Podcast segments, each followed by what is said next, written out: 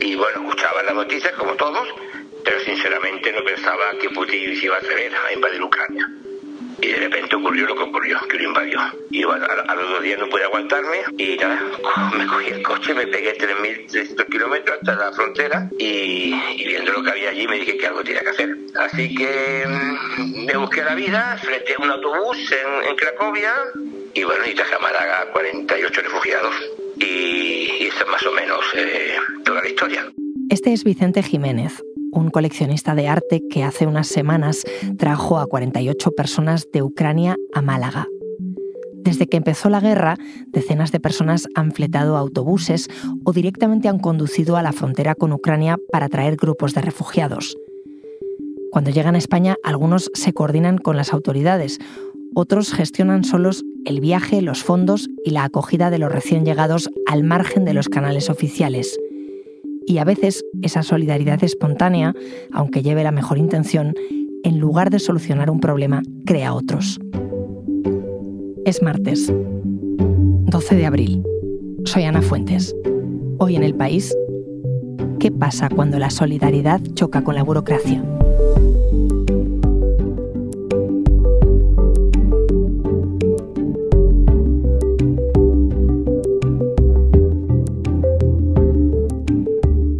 Eso quería hablar con María Martín, que es periodista del país especializada en migraciones. ¿Qué tal, María? Muy bien, gracias, Ana. Estamos viendo cómo mucha gente se ha lanzado a ayudar, pero ¿esto se puede hacer, María? ¿Legalmente puede uno coger su coche, ir hasta Ucrania y traer refugiados a España? Bueno, no hay ningún impedimento legal que, impida a un ciudadano marcharse y tener una iniciativa como las que hemos estado viendo estos días, ir a la frontera, recoger grupos de refugiados y traerlos a España. ¿no? Lo que sí que hay que tener en cuenta que en situaciones de emergencia como estas, pues a los ciudadanos de a pie se nos escapan algunas eh, cuestiones que hay que tener en cuenta ¿no? y sobre todo tener muy en cuenta la vulnerabilidad de las personas que recogemos en esa frontera y qué pasa después pues con ellas. Si no tenemos en cuenta estas situaciones, pues lo que nosotros creemos que puede ser una, buena acción y una iniciativa solidaria, pues nos puede generar otros problemas. ¿Y, qué problemas? ¿Cuáles son esas dificultades? Pues bueno, a lo largo de estas semanas hemos visto eh, algunas situaciones complicadas que han ocurrido, ¿no? Pues al principio, sobre todo, que era reinaba muchísimo más el caos y es verdad que el ímpetu de los ciudadanos de marcharse corriendo a la frontera con Ucrania para recoger a refugiados, pues había muchísimo más desconocimiento y entonces pues llegaban grupos enormes eh, de gente pues a Madrid o a, o a otras ciudades y quien los traía exigía, por ejemplo, bueno, ¿Dónde está el alojamiento para ellos? ¿Dónde está la cita para pedir eh, sus papeles de residencia y trabajo? Y entonces se encontraban con que no había citas. ¿Qué ocurre? Que no es que no haya citas, sino que esta, la organización de esta situación de emergencia en España está siendo muy complicada. Entonces las autoridades es lógico que necesiten un margen y cierto control y cierta organización para poder atender a los diferentes grupos de personas que llegan, ¿no? Entonces, pues alguien que va a la frontera necesita coordinarse con esas autoridades para asegurarse de que los refugiados tienen la mejor atención posible cuando llegan a España. Además, y esto es algo que nos llevan alertando desde que comenzó la guerra, hay que tener en cuenta que en las fronteras están actuando grupos que no tienen la mejor de las intenciones, ¿no? Y ya ha habido advertencia de tráfico de personas, eh, trata de mujeres. Entonces, estas redes se aprovechan precisamente de esa gestión, de esa autogestión en las fronteras en las que, bueno, pues eh, corren listas, hay autobuses, etcétera. Entonces, en realidad cualquier persona puede hacerse pasar por un ciudadano solidario y no tener la mejor de las intenciones, ¿no? Entonces este es uno de los motivos también para que se sepa quién va o para que sea el propio Estado quien eh, se encargue de los traslados de los refugiados que corresponda a, a cada país. Al comienzo de este episodio Hemos escuchado a Vicente, que cogió su coche, se presentó en la frontera y fletó un autobús para traer a 48 personas de Ucrania. Tú que has hablado con él, ¿cómo fue su viaje a España y qué ocurrió cuando llegaron aquí? Vicente, por lo que me contó a mí, eh, actuó mucho por impulso, porque además él tiene una vinculación muy fuerte con Ucrania y él es verdad que hoy en día pues sí que reconoce que que hay que organizarlo un poco mejor, ¿no? Él se marchó a ayudar a unos amigos y según estaba volviendo para Málaga, pues no se sintió bien, dijo, no me puedo ir sin, sin hacer algo más, ¿no? Entonces él a través de sus contactos eh, consiguió una lista de ciudadanos ucranianos que querían que querían venir a España, ¿no? Y de hecho él quería que viniesen más de los 48, solo que desde su propia tierra le, desincentivaban de Vicente, no te traigas a más gente porque no sabemos qué hacer con ellos, ¿no? Eh, entonces, bueno, pues al final vinieron estos 48 que se han organizado en familias y él a través del ayuntamiento y la diputación, por lo que él me contó, pues consiguió darles un alojamiento. Él de alguna manera sí se coordinó, pero bueno, faltó una coordinación eh, mayor en el sentido de que, bueno, al final quien es el responsable por la acogida de los refugiados ucranianos es el Ministerio eh, de Migraciones, ¿no? Entonces, ese paso le faltó. Yo no sé de, quién es competencia, pero en situaciones de emergencia, como es el caso, pues los protocolos sobran hay que actuar. Insisto en, en, concretar las autoridades porque esto teóricamente es una competencia estatal, entonces no. Es ahí cuando yo le digo, usted sabe quién, de quién es la competencia, ¿no? ¿Quién debería hacer esto? Y él, pues bueno, responde, yo no sé de quién es la competencia, pero en ese momento yo sentía que tenía que hacer algo y lo hice. Para mí lo importante era sacarlo de ahí a todo el que puede sacar. Vicente fue una de las personas con las que hablaste, pero ha habido más Vicentes, ¿te encontraste más casos? Bueno, la prensa local está llena de iniciativas pasadas y futuras, ¿no? Y uno de los ejemplos eh, también que, que, más me impactó era el de un párroco ucraniano que vive en Huelva que se trajo a 206 refugiados, cuatro autobuses y no sé si 16 furgonetas. ¿Qué pasó? Que cuando llegó no había alojamiento para todos porque eso no estaba coordinado y él contaba, es que tuve que meter a 26 personas en mi casa, ¿no? Él no había coordinado nada con nadie. En Murcia también me encontré con una señora que ella autogestionó todo, los fondos, los autobuses eh, y, la localización de las personas que quería traerse a España.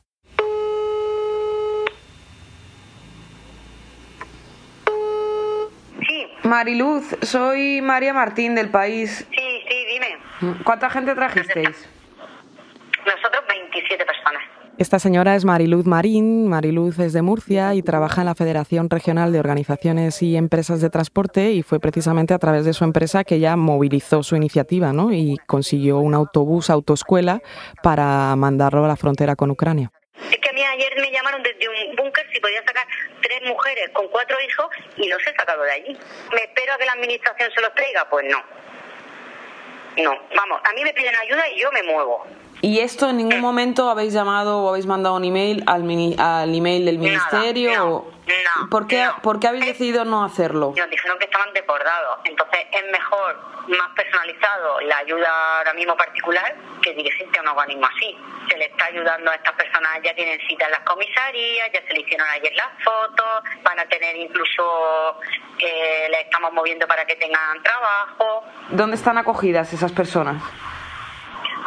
Ido con sus familias y luego hay siete personas que se ha hecho un proyecto muy bueno en mi pueblo, que es Caravaca de la Cruz, donde un señor ha montado dos grupos de WhatsApp con 25 personas cada una, que de esas personas ponen 50 euros al mes y con eso pues tienen dos viviendas donde los han alojado. Estaba hablando Mariluz del alojamiento.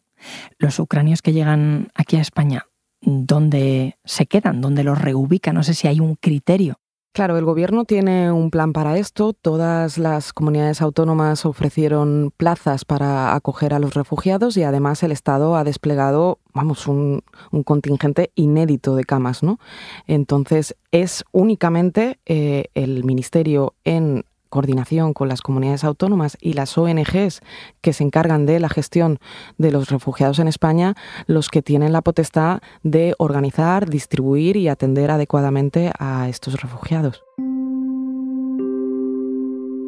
Una de las cuestiones que más preocupa también son los niños, ¿no? Estas semanas hemos visto, hemos seguido la pista de un caso de un grupo misterioso entre 30 y 40 niños que se suponía que estaban en Huelva y debían tomar un ferry para ir a Canarias, ¿no? La preocupación por la existencia de un grupo del que nadie había sido avisado es enorme, ¿no? Y entonces esto genera un desconcierto y una incertidumbre ante cómo actuar con iniciativas de personas que individualmente deciden que un grupo tan grande, tan numeroso de niños vulnerables debe residir o no en algún lugar determinado solo por decisión de un ciudadano individual, pues es, es, muy complicado y debe ser algo que las autoridades tienen que tener conocimiento, ¿no? Claro, es que decenas de menores viajando solos, efectivamente, es, es muy desconcertante. cuéntame más de este caso, de dónde parte y cómo están esos niños ahora.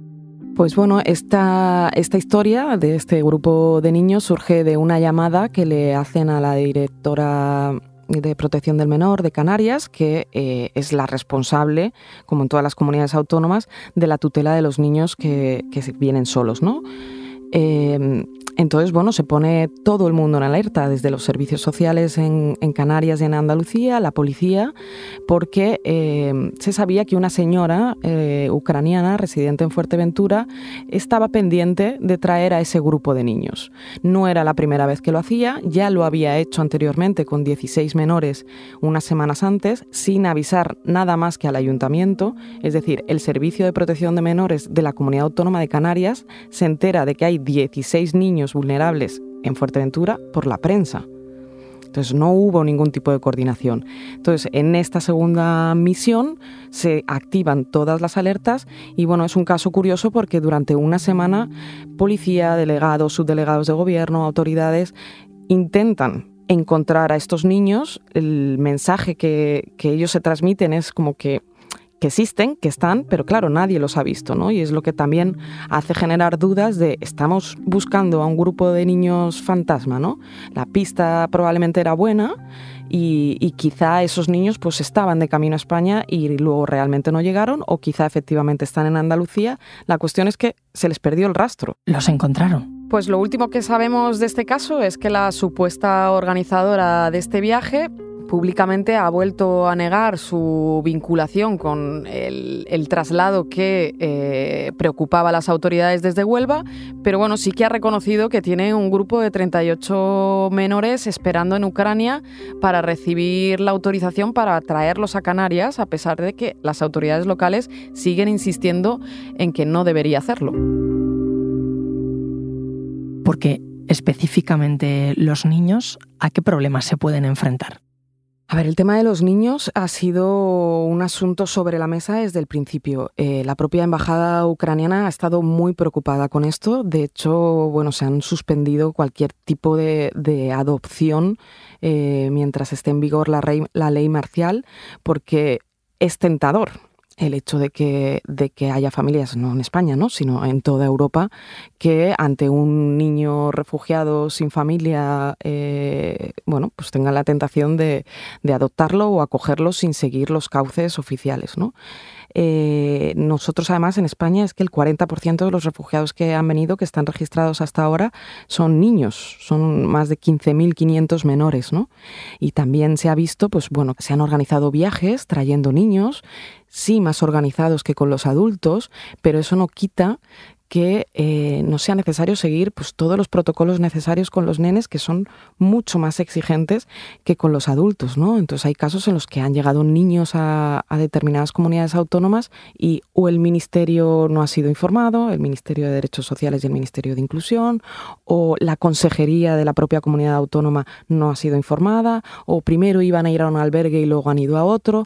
Es decir, la coordinación para traerse a un grupo de niños y de adultos también, es tan grande y tan, tan detallista que por eso es, es importante que también nosotros como ciudadanos tengamos la humildad de considerar que hay cosas que se nos escapan, ¿no? Y que para lo que, para nosotros es obvio de yo voy y lo recojo porque van a estar mejor en mi casa que en un campamento pasando frío, bueno, pues esto tiene una serie de protocolos que puede, si no se siguen pueden tener unas consecuencias que ya sí que se nos escapan de nuestro control, ¿no?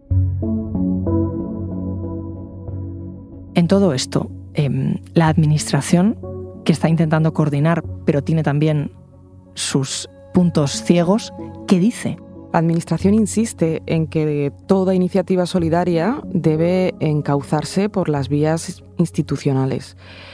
Quizá ese mensaje no está llegando a todo el mundo, ¿no? Y, quizá también en una situación como esta, en la que los teléfonos están ocupados, no siempre se pueden responder a los emails, hay cruces de información no, no solo en, la administración central, sino pues, ayuntamientos, comunidades autónomas, quizá los ciudadanos no, no reciben la respuesta urgente que ellos esperan en ese momento, ¿no? Pero, pero al final el mensaje es siempre el mismo. Eh, se puede colaborar, pero hay que colaborar eh, coordinadamente. ¿no? Y esto se vio muy claro también, por ejemplo, cuando se mandaban toneladas de alimentos a la frontera. ¿no? Había un llamamiento, llegó un momento en el que era un problema tener toneladas de alimentos a la frontera porque era una cuestión logística que no se podía solventar en las situaciones en las que estaban. ¿no? Entonces, el ir eh, eh, concretando un poco cuál es la ayuda que realmente es necesaria y cómo hacerla. Pues ahora lo que se recomienda es, por favor, si quieren ayudar, pues que sea ayuda eh, económica, ¿no? que al final es, más fácil de gestionar en fronteras si faltan alimentos o faltan útiles de higiene, poder comprarlo allí, además en, los mercados locales de, de los países fronterizos. Y con esto es igual, pues ahora se ha creado un programa de acogida familiar, ¿no? Ya hay 1.700 familias que se han apuntado a esto. Pues a lo mejor si se quiere ayudar y si realmente se quiere acoger a los ucranianos, pues el cauce oficial ya existe, ¿no? Y mirando la otra parte, el ciudadano que quiere ayudar porque siente que hay una urgencia y que no le cogen el teléfono, esos ciudadanos, ¿qué te dicen? Pues hay de todo. Hay gente que se sigue lanzando y hay gente que, desiste y lo sigue, lo sigue intentando por las, por las vías oficiales. O sea, es verdad que, bueno, pues si no no tienes la confianza en que el Estado te va a dar una respuesta. Por ejemplo, Vicente, del que hablábamos al principio, pues decía, bueno, es que yo creo que el Estado tiene que estar en la frontera. No creo que tenga que ser yo. Pero dice, pero si el Estado no está en la frontera organizando eso, pues yo iré las veces que haga falta, ¿no? Eh, Mariluz también lo decía, que iba a volver si hiciese falta. Eh, luego yo me han llegado también muchos casos de gente que bueno pues consulta, ¿no? Que más allá de tu impulso emocional de decir yo tengo que hacer algo, tengo que formar parte de esto, pues bueno consultas y dices bueno pues quizás es más razonable esperarme o voy a volcarme con las familias que ya están aquí. Eh, todas esas familias van a necesitar mucha ayuda también cuando estén aquí. A lo mejor necesitan desde un traductor a alguien que les acompañe al médico. Hay muchas formas de ayudar que sí que pueden recaer más en nosotros y que no son quizá tan ambiciosas como como bueno pues también incluso eh, que pueden tener un impacto en el movimiento de, de, personas que van a venir a España no o sea nosotros estamos en una situación complicada como, como todos los países porque el despliegue de plazas no es infinito no entonces bueno pues España tiene que tener un control de cuántos van a venir y cuántas plazas más van a necesitar. ¿no? Si todos nos dedicamos a, por nuestra cuenta, decidir quién viene y quién no a nuestro país, pues bueno, pues es que al final es, es autogestionarnos una política de Estado, no, no, no tiene sentido. Porque toda esta crisis de personas que llegan de un país en guerra, personas que llegan en la urgencia, de ciudadanos que quieren ayudar, ¿cómo se está organizando en nuestros vecinos europeos? Bueno, cada país está teniendo diferentes iniciativas. Eh, mm, la mayoría obviamente tienen desplegadas plazas de acogida porque además ahora el perfil de los refugiados que viene cada vez es más vulnerable y ya no tiene redes familiares. Entonces, de, los 27 Estados miembros, más de la mitad están entre el 80 y el 100% de su capacidad, lo que da una idea de lo complicado y de lo, del reto que supone continuar respondiendo en el tiempo, no solo en esta emergencia del primer mes, sino sostenidamente, ¿no? María, con todo lo que estás viendo, hay que organizar la solidaridad. Pues es que creo que hay que organizarlo todo, ¿no? Y en una situación de emergencia como esta, eh, mucho más. Y, al final, pues bueno, hay que tener en cuenta que cuando las cosas salgan mal, eh, a quien vamos a mirar no va a ser al coleccionista de arte de Málaga, vamos a ver a las autoridades y vamos a apuntar qué han hecho mal, ¿no? Entonces creo que es importante que tengamos claros los roles y a quién le corresponden determinadas responsabilidades y que como ciudadanos intentemos colaborar siempre de la mano eh, de quien sabe más, de quien tiene competencias, de quien tiene los recursos y que realmente como vamos a ser útiles es eh, formando parte del conjunto, ¿no? No, no, no trabajando por libre. María, muchísimas gracias. Gracias a ti.